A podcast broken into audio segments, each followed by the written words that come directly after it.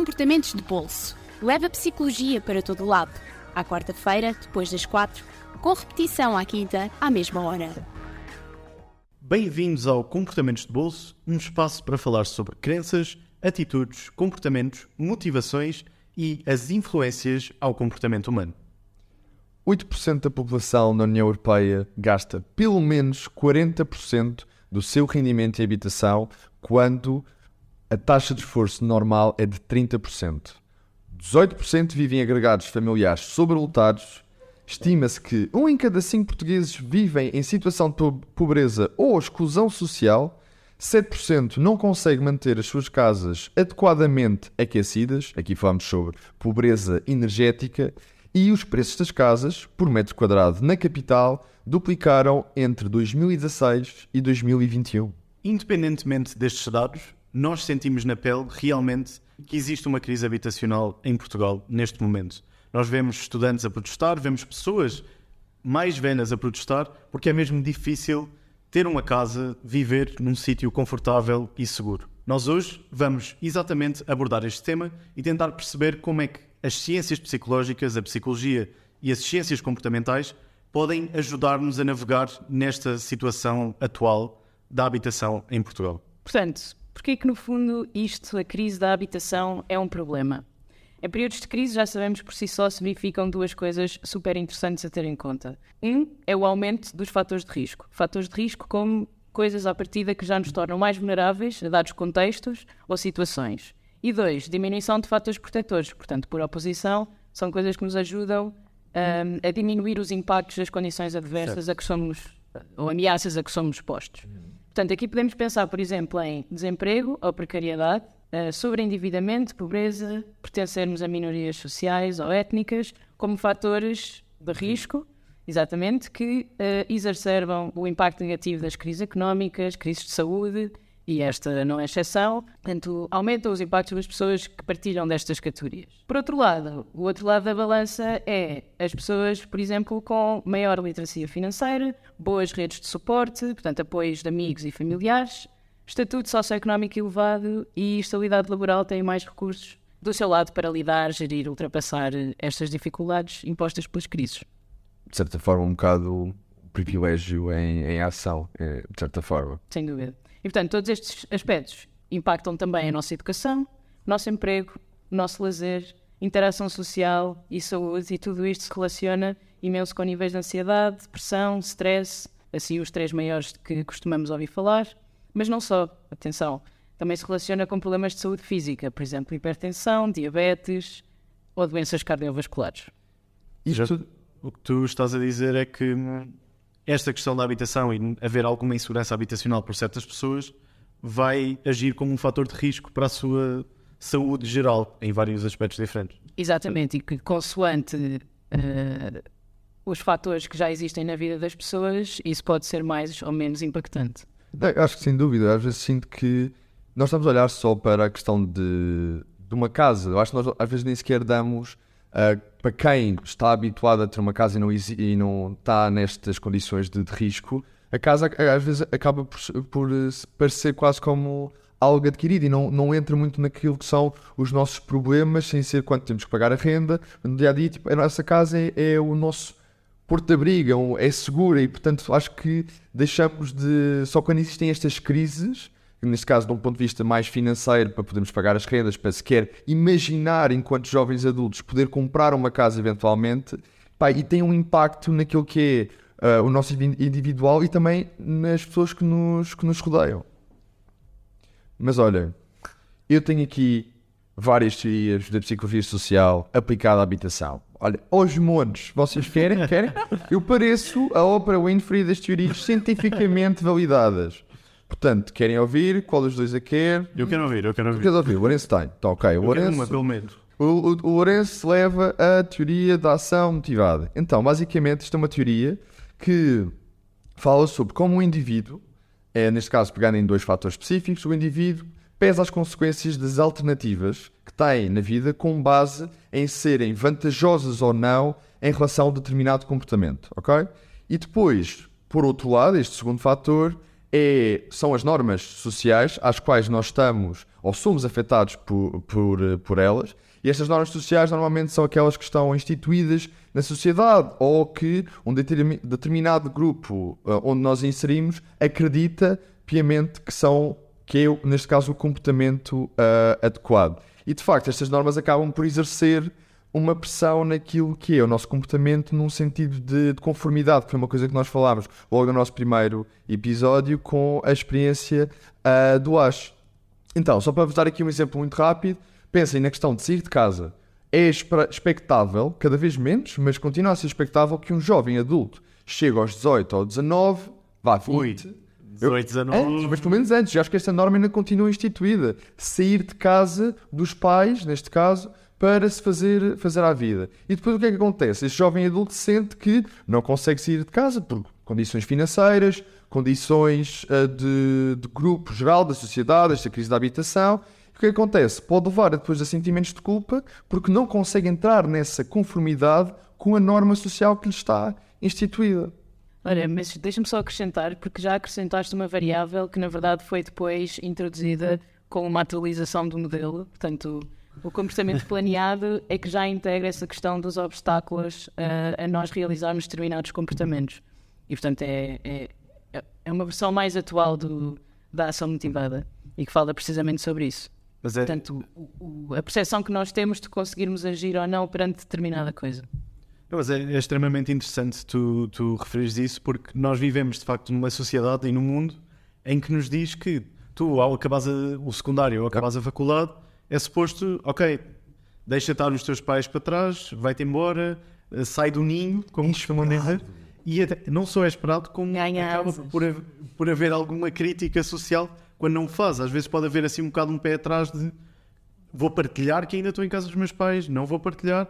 No meu próprio caso, eu ainda não consegui ter a possibilidade de, de sair realmente de casa da minha família, mas aquilo que eu acho que também que é extremamente importante é nós, como indivíduos e como seres humanos, também termos a capacidade de olhar para estas normas sociais, portanto, criticar ou ter um olhar crítico em relação a estas normas sociais, porque nós vivemos num mundo em que há normas que nos são impostas e nós temos que ter a capacidade de olhar para elas. Portanto, eu posso achar que faz sentido sair de casa aos 20, porque isso é a norma social, mas o facto de eu me deparar com ela, olhar para ela e me questionar isto de facto faz sentido para mim ou não, isso a meu ver, também é algo que é extremamente importante.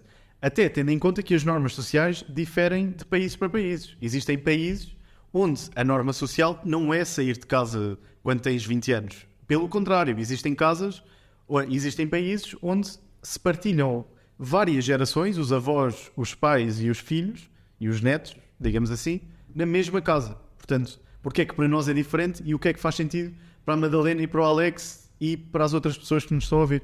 Acho que aquilo que o Lourenço está aqui a tentar fazer é um apelo à atualização desta norma social. Nós temos a capacidade de perceber que, dadas as condições do nosso país, nós não temos a capacidade como os nossos avós, por exemplo, tinham para sair de casa com maior facilidade. E existe uma diferença hum, gritante, de certa forma, nesse, nesse, nesse acesso à habitação. E para não falar sobre outras outras questões. Nós somos, somos para um país um bocado em crise, de certa forma, portanto. Pois é, é, acho que é importante também nós não internalizarmos essa crise para nós próprios. Portanto, existe esta dicotomia entre o nosso país está em crise, e existe de facto um. está em crise, ou há poucas capacidades económicas comparadas com outros países da Europa, e ao mesmo tempo existe esta norma social de sair de casa. Acho que é mesmo importante questionarmos se isso faz sentido para nós. E eu por mim, posso continuar aqui a, a questionar normas sociais, se vocês quiserem. Vou questionar pelo menos mais uma, que é a, a questão de nós vivermos em casas. Vocês sabiam que na Europa, pelo menos, o número de pessoas que vive sozinha tem aumentado exponencialmente nos últimos, nos últimos anos, desde a década de 70, 80. Portanto, cada vez mais as pessoas vivem sozinhas, ou em dias, ou com, com o seu parceiro romântico e com, a, com as suas famílias, com os seus filhos Porquê que isto é assim? Ou seja, faz sentido para toda a gente vivermos nestes, nestes pares ou sozinhos? Ou poderia haver também aqui uma flexibilidade maior da nossa parte, tendo em conta também a conjectura atual de, ok, e se eu fosse viver durante uns tempos com, com os amigos, ou se eu fosse coabitar com outras pessoas em contextos diferentes. Não sei se já refletiram sobre isto vocês próprios, mas o que é que, o que, é que têm a dizer? Sim, quantas vezes não tivemos já a tomar café e a dizer aí não seria tão fixe se fôssemos todos para uma casa, grande vivenda e partilhássemos. Mas tinha que Aí ser uma depois é vivenda. quase como ah pá, isso, é, isso já é wishful thinking, não é o querer. Exatamente, exatamente. Se é para ser, com jardim, piscina. Um, mas, mas, ou seja, aquela ideia também de uma vivência em comunidade e em que, no fundo, acabas por ter uma rede de apoio também mais alargada e mais próxima, muitas vezes, ou seja, porque acho que antigamente havia muito um, a noção de que os avós estavam mais presentes também para ajudar a tomar conta dos netos, a ficar com os netos, e hoje em dia isso já não é tanto assim, aliás, até com a idade da reforma a aumentar cada vez mais, e portanto, muitas vezes já não há tanto essa possibilidade. E as pessoas a terem filhos até mais tarde do que costumavam ter. Sem dúvida. O período de, de idades aumenta, eh, o, neste caso, A diferença de idades. exatamente. Exato, e portanto, quão bom seria se pudéssemos todos partilhar eh, Uma casa. Uma casa. moradia ou com anexos assim mais próximos. E... É, é engraçado que refiras isso, ou seja, também olhar para esta questão, não de colocar a responsabilidade por um problema que é estrutural, que é a questão da habitação em Portugal, na responsabilidade individual de, ok, eu não vou seguir o caminho normal, mas vou fazer algo diferente, não de uma perspectiva de responsabilizar as pessoas pela, por problemas que são do país inteiro, mas nesta questão de questionar as normas daquilo que é esperado de nós, será que faz sentido colocar estas hipóteses? Portanto, será que eu tenho que viver de facto com um par romântico e eu tenho que ter uma pessoa para ir viver com ela para conseguir ter uma casa? Ou posso me juntar com dois ou três amigos? E, e antes de, Alexandre, sei que tu queres dizer uma coisa, antes de, antes de passar a palavra, queria também dizer que existem de facto estudos que mostram que esta vivência mais em, em coabitação, em comunidade, tem vantagens para a saúde mental das pessoas, para o bem-estar das pessoas, para o apoio que elas recebem. E até a Madalena, tu acabaste de referir, tu teres o apoio de uma pessoa é diferente de teres o apoio de três ou quatro pessoas.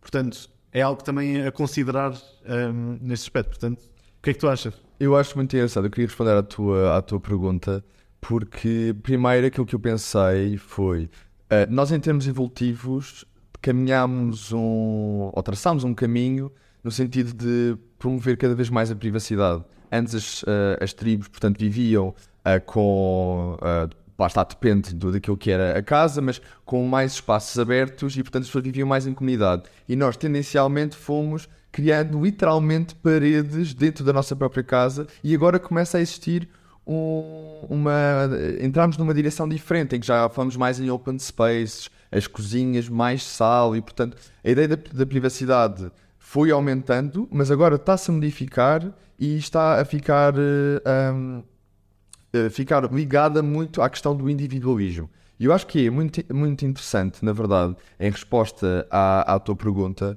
sobre na Europa as pessoas começarem ou cada vez mais viverem sozinhas, numa questão até de solidão eventualmente, que este efeito quase paradoxal da crise da habitação fazer com que nós não tenhamos capacidade financeira para conseguir viver sozinhos ou com o nosso par romântico, mas ao mesmo tempo levar-nos a estarmos mais em comunidade. Portanto, a norma social acaba por, infelizmente, não, é, não, não devia ter sido desta forma, não é? Mas infelizmente, pelas questões da nossa realidade, a ser alterada porque hoje em dia, se um jovem adulto quer. ah, e não, já, não falamos só de jovens adultos até aos 35, estamos a falar de pessoas já com 40, 50, com vidas estabelecidas, que têm graves problemas no acesso à habitação. E, portanto, esta norma social acaba por ser atualizada num contexto de crise. E epá, eu fico mesmo triste por ter sido desta forma, porque poderia ter sido de outra forma, ter sido numa questão de comunidade, só pelo fim da comunidade vivemos em comunidade e não porque nós estamos numa crise tremenda em que as pessoas não conseguem arranjar um sítio para viver. É, é, é interessante eh, aquilo que estás a dizer. Eu, eu queria fazer só um, um pequeno comentário no aspecto de não é tanto uma questão de evolução humana, da espécie humana, na medida em que nós também temos uma perspectiva muito ocidental e europeia àquilo que está a acontecer. Portanto, é, esta vida comunitária existe noutros continentes e noutros sítios. Portanto, não é um passo inexorável da raça humana, individualização, individualismo e mais esta questão mais de sermos seres mais solitários. Isso acontece de facto em sociedades mais ocidentais, mas parece, e eu concordo completamente contigo no aspecto de nós estamos de facto, parece haver aqui um shift, uma mudança de pensamento neste aspecto, porque nós, de facto, na Europa e nos Estados Unidos, principalmente nestas sociedades mais ocidentais, temos caminhado para, para o individualismo, começam a surgir agora movimentos mais de comunidade, ou seja, existindo sempre e mantendo sempre o espaço privado e pessoal, mas com lugares partilhados, mais partilhas de espaços, a cozinha partilhada, por exemplo, enquanto que tens sempre o teu, o teu recato pessoal. E eu, eu, eu acho que o, o espaço privado é, é extremamente importante. Portanto, eu acho que esta questão, não tanto de uma perspectiva de vamos agora todos viver em comunidades e ser, e ser hippies, claro têm- que isto é associado. Você não tem essa fantasia de criar uma comunidade? Tipo, às vezes eu sinto isso. Sinto Queres criar uma comunidade? criar uma comunidade com os meus amigos e pá, vamos para um terreno qualquer no meio do Alentejo, vamos fazer cultura e pá, e bora, why not? Era muito fixe. Cavar batatas. Mandar batatas, exato, voltar à terra. Mas a questão é essa, que depois esta questão comunitária, a primeira questão que é associada a ela é logo uma perspectiva de agricultura ou de hippies. Será que tem que ser assim? Não necessariamente. E eu queria só deixar aqui mais, mais um ponto, já... Mas também demonstra a necessidade, desculpa interromper, mas também demonstra a necessidade que de facto temos em fugir a esta urbanização e, não é? E gentrificação, de certa forma. Porque a verdade é que esta crise habitacional também se sente mais nas cidades, nos grandes centros urbanos, onde os preços têm de facto vindo a aumentar significativamente, enquanto que nos outros locais de Portugal, nem tanto. E, e isso é algo que também é considerado. Portanto, será que, temos, será que queremos viver em cidades? Será que queremos afastar-nos um pouco das cidades, principalmente com, com a questão do teletrabalho? Será que nós agora podemos estar um pouco mais longe destes centros urbanos do que estávamos antes? E volta- voltando ao ponto que, que vocês referiram, da questão de vivermos sozinhos, de facto em Portugal existe um aumento muito significativo de pessoas a viverem sozinhos, menos os jovens. Portanto, os, os jovens, aqueles que estão a começar a entrar, a comprar casa, as suas, as suas primeiras habitações, não existiu, de facto existiu uma diminuição de jovens a viverem sozinhos, muito provavelmente por causa da deteriora- deterioração das, dos seus, das suas capacidades materiais e económicas. Portanto, nós, enquanto jovens, estamos a pautar esta, esta mudança, estamos a ser os motores desta mudança e isso deixa-me deixa feliz. Não vou negar que deixa-me deixa feliz. Por mais razões, da verdade. Mas... E voltando ao ponto de ser importante portanto, questionarmos as normas sociais, por um lado, portanto, nós podemos também perceber que as normas sociais influenciam também as nossas percepções portanto, sobre equidade e justiça. E isso afeta depois a nossa vontade também de querer apoiar ou não determinadas políticas destinadas a enfrentar estas crises. E portanto, se nós acharmos que a culpa é maioritariamente dos indivíduos, né, das pessoas que colocam, por exemplo, o preço das casas super elevados ou as rendas não é, super elevadas e só querem é fazer dinheiro e não sei o quê, podemos ser menos propensos a, a- a apoiar determinadas políticas que, que, pronto, que, que efetivamente oferecem assistência a pessoas que precisam. Houve uma iniciativa super interessante, agora não consigo concretizar mais do que isto, mas que era para hum, eh, precisamente combater a questão do isolamento de idosos, cada vez mais, né, que vivem nas suas casas.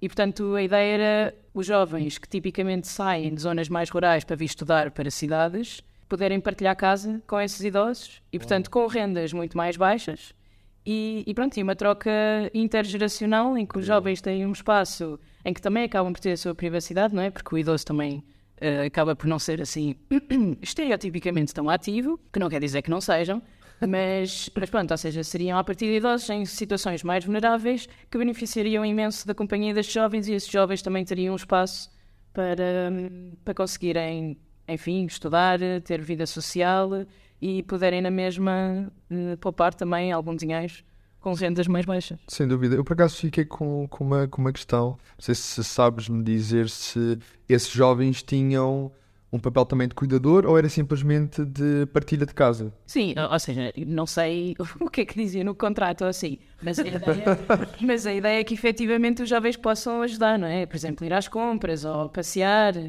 Pá, tu Essas questões que como se estivesse a partilhar casa com alguém. Portanto, se o Exato. teu colega de casa tivesse algumas dificuldades, podias ir às compras, fazer, fazer o jantar. Sim, exato, exato. Acredito que fo- fosse algo também nesse aspecto. De certa forma, a promover um bocado o comportamento pró-social, na verdade. Sem dúvida. Esta, esta questão de destas iniciativas também mo- demonstram muita criatividade. Ou seja, isso é algo que eu acredito que existe na, na nossa sociedade, em Portugal e muitas outras. Mas esta questão de quando enfrentamos problemas, temos várias, vários mecanismos diferentes de os tentar, tentar atacar, digamos assim.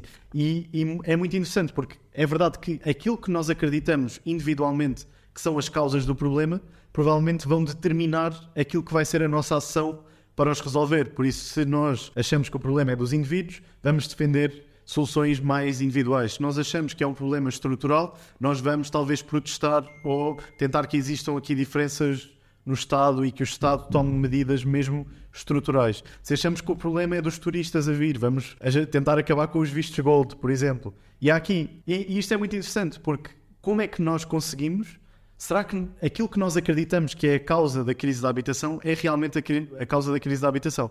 Eu diria que as causas destes problemas estruturais são sempre extre- extremamente complexas e não há só uma causa direta, mas que existem muitos fatores a influenciar, a influenciar isto. É assim, eu posso continuar aqui a quebrar normas sociais e colocar coisas em causa, é como, como vocês quiserem. Assim, eu acho que nós podemos fazer ah, voltar às normas sociais, porque agora queria focar um pouco mais na questão do, do indivíduo e naquilo que é, mais uma das teorias, a teoria da identidade social. Tens mais teorias, Tem- és, mesmo, és. Muitas, muitas teorias para dar e vender, mas eu acho que nós não temos tempo para tantas teorias, portanto não. vou focar, vou Mais focar, um, mais um. focar neste. Portanto, a teoria da ide- da identidade social. Basicamente procura explicar a forma como é que nós nos identificamos a nós mesmos, o nosso sentido de eu sou isto, quem é que eu sou, ah, Como é que nos descrevemos? como é que nós nos descrevemos, exato. E portanto, nós construímos a nossa identidade, identidade com base nos meios também onde nós nos encontramos. Portanto, os contextos, a nossa família, os nossos amigos, Um estúdio. um estúdio, os grupos aos quais nós nos pertencemos. E essas características que compõem esses grupos, portanto, que é que definem esses grupos, são também características que depois vão ser nossas. E normalmente são sempre as positivas, nem sempre são as negativas. As pessoas gostam, lá está, como nós já falámos, de se auto-enaltecer. Um, dos, de- um destes exemplos que eu penso logo é o meu clube de, de futebol. Eu não vou dizer aqui para não começarem a criar eh, estereótipos em relação à minha pessoa, mas o meu clube de futebol faz parte de mim, de certa forma. Alguns valores, principalmente, ou melhor, só os positivos,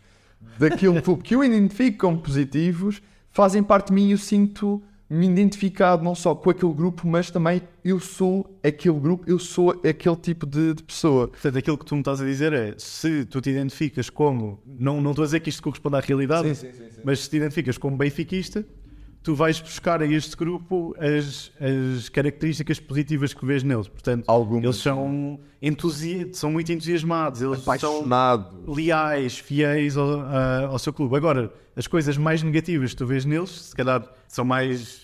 ahm, causam mais alguns problemas societais ou são arruaceiros. Estou a fazer aqui aspas, são um bocadinho arruaceiros. Tu não te vais identificar tanto com essas, com essas características. Fugindo aqui um bocadinho e dando a, a ideia de outro tipo de, de construto que é a subtipização, dentro desse grupo, aquilo que acontece é que nós separamos essas pessoas. Essas pessoas que têm as características negativas não, são, não fazem parte do meu grupo. É outro subgrupo dentro Exato. daquele grupo. Exato. E portanto, eu só tenho uma pergunta para vocês, eh, depois de falar aqui sobre a teoria da identidade social.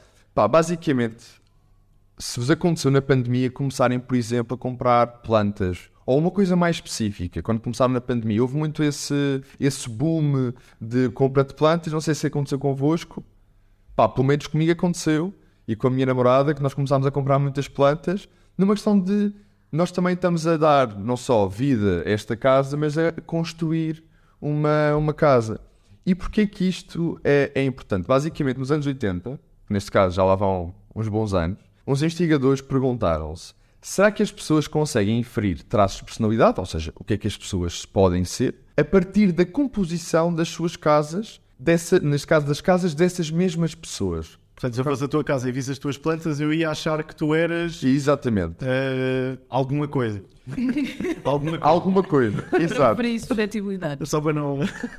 Basicamente, a ideia por detrás era se nós temos, ou quando temos a possibilidade de escolher os nossos móveis, as nossas plantas, no fundo, podermos rechear a nossa casa, e eu aqui estou a focar na questão interior, porque os resultados na parte do exterior da casa ou a casa em si não foram conclusivos. Portanto, no interior, é importante.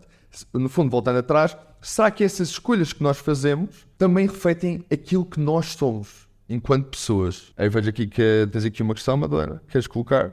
Não, não, que, que- mas já terminaste? Bah, basicamente aquilo que eu queria, aquilo que só, eu já ia passar para os resultados, mas se quiseres tipo, fazer aqui alguma adição, podemos, podemos falar. Mas de qualquer das formas, ok, passando à frente, Dá-lhe, dá-lhe. os resultados deste estudo, aquilo que ah, mostraram é que, principalmente na decoração da casa, as pessoas conseguiam retirar esses traços e eram até muito boas a prever esses traços de personalidade das outras. Como é que fizeram isto? As pessoas que ah, mostravam, vamos pôr assim, mostravam as suas casas, escreviam uma descrição de como é que achavam que eram, e depois as outras que viam o interior da casa ah, faziam também uma descrição, ou neste caso faziam um rating, ah, davam notas consoante um estado de personalidade, como por exemplo se a pessoa é mais intelectualizada, orientada para a família, se é mais madura, e portanto conseguiram prever, e as pessoas que foram ah, analisadas ou avaliadas neste caso disseram, sim, de facto, eu sou mais ou menos esta pessoa. E isso é muito importante, a forma como nós, na nossa própria habitação, conseguimos dar um pouco de, de- um pouco de nós. Não sei se vocês sentem que as vossas casas também são assim, se refletem um pouco. Pá, eu, pelo menos, como vivo com a minha namorada, essa casa já reflete um pouco, um pouco de mim. Se eu vivesse com os meus pais ainda, provavelmente o meu quarto seria o melhor exemplo daquilo que era a minha identidade. Se calhar vou deixar o Lourenço responder a isso, mas eu tenho só um, um comentário a fazer que lembrei-me um, da questão do IKEA. Do, do IKEA. Portanto, o facto de nós tendemos a valorizar muito mais coisas que nós fizemos. Pronto, e portanto aqui a identidade nós sentimos que fui eu que construí isto eh, e portanto isto já tem, o meu esforço já tem um pouco de mim ali. Pronto, e, e é de facto, entretanto tornou-se um efeito, efeito IKEA, um, pronto, e que a própria mobília é montada pelas pessoas que a adquirem. Portanto, e houve um estudo na altura um, que, do- em que o IKEA passou a ser o grande retailer. Um, eu sou péssima com datas, desculpem, não sei quando é que isto Caso foi. detalhista. Um, certo, obrigada. Mas, portanto, é isso. As pessoas estavam dispostas a pagar mais eh, por móveis que seriam elas a montar ao invés de móveis já construídos. Mas, tipo, 60% mais, a pagar 60% mais do que aquilo que. Portanto, já sabem, se estiverem a vender alguma coisa, não montem, deem, deem às pessoas para, para montar aquilo que quer que seja que lhes estão a vender. Queres uma cerveja? Olha, tira Faz-te um É muito, muito interessante. É assim, eu, eu em relação a esta parte da, da, da minha casa e da identificação e o que é que ela significa so- sobre mim, diria que não está muito, não está muito coerente, até porque eu não admito que não ligo muito a esta parte estética e também acabo por não passar muito tempo em casa propriamente, propriamente dita, mas Isso já diz algumas coisas sobre ti. isso já diz algumas coisas. Se a minha casa não tiver absolutamente nada lá, é porque esta pessoa provavelmente não, não passa aqui muito tempo. Mas eu, eu ia-vos então também perguntar, nós estamos já aqui a chegar mais ao final do, do nosso, do nosso programa de hoje, o que, é que, o que é que gostariam que as pessoas levassem, que os ouvintes levassem desta conversa de hoje? Algo, uma forma que a psicologia poderia ajudar? Algo que considerem importante? Estão à vontade? Eu acho que é importante retermos que este, este problema da habitação já não é apenas para pessoas com rendimentos mais baixos. Contribui para situações de pobreza e exclusão social, aprofunda as desigualdades sociais e, mais do que tudo, piora a nossa saúde psicológica, física, piora o nosso bem-estar, piora a nossa qualidade de vida. Pronto, e tudo isto afeta depois a produtividade de uma sociedade, não é? Seja ela laboral, relacional, ela a produtividade. E, pá, no fundo, viver e contribuir para um mundo socialmente mais justo envolve melhorarmos também as condições de vida individuais e das comunidades. E, portanto, garantir o acesso à habitação enquanto direito humano, não é? o acesso à habitação, eh, à educação e à saúde, e conseguirmos promover oportunidades para toda a gente. Fica, fica a dica para os decisores políticos.